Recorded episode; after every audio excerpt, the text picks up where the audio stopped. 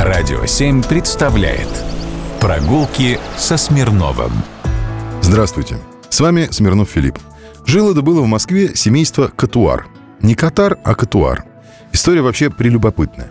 Французский дворянин Жан-Батист Мари Огюст Катуар де Бианкур приехал в Россию в 1818 году. Причиной его приезда было желание заработать денег, ибо род обеднел в результате революции и войн, а он был младшим сыном баронета Катуара де Бианкура. На наследство рассчитывать не приходилось. Титул баронета от отца вместе с замком наследовал его старший брат по закону майората, действующему во Франции. 3 марта 1821 года в Москве он женился на Аннет Леве. Ее отец, Август Леве, был купцом первой гильдии, и его единственная дочь Анна не была обделена приданым. В 1825 году Жан-Батист Мария Гюс Катуар де Бианкур принял присягу, став российским подданным, и записался в первую гильдию московского купечества. По законам Российской империи дворянин не мог заниматься коммерцией и, записавшись в купеческую гильдию, переставал быть дворянином. Нельзя же находиться сразу в двух разных сословиях.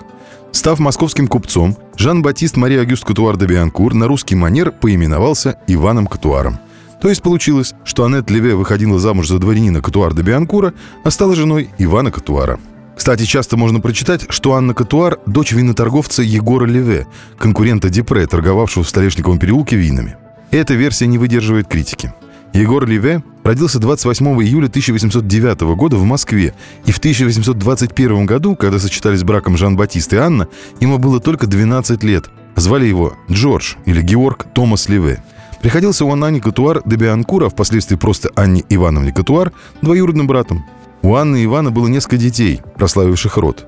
Катуары были хорошо известны в торгово-промышленных кругах Москвы. Торговый дом Катуаров владел значительным недвижимым имуществом, торговал в Китай-городе в Москве и на Нижегородской ярмарке.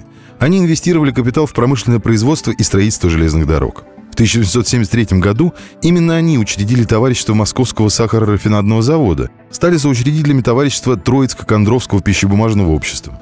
В 1975 году учредили вместе с другими миллионщиками товарищество по продаже цемента – Рядом с деревней Верхних Котлы катуары построили свой кирпичный завод, продукция которого использовалась, в частности, при постройке зданий верхних торговых рядов, это ныне ГУМ, и Музей изящных искусств императора Александра III, ныне Государственный музей изобразительных искусств имени Пушкина.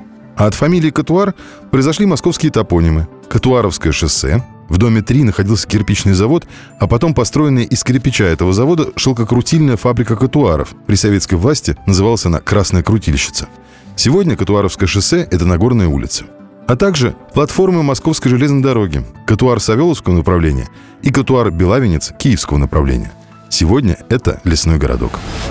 Прогулки со Смирновым. Только на «Радио 7».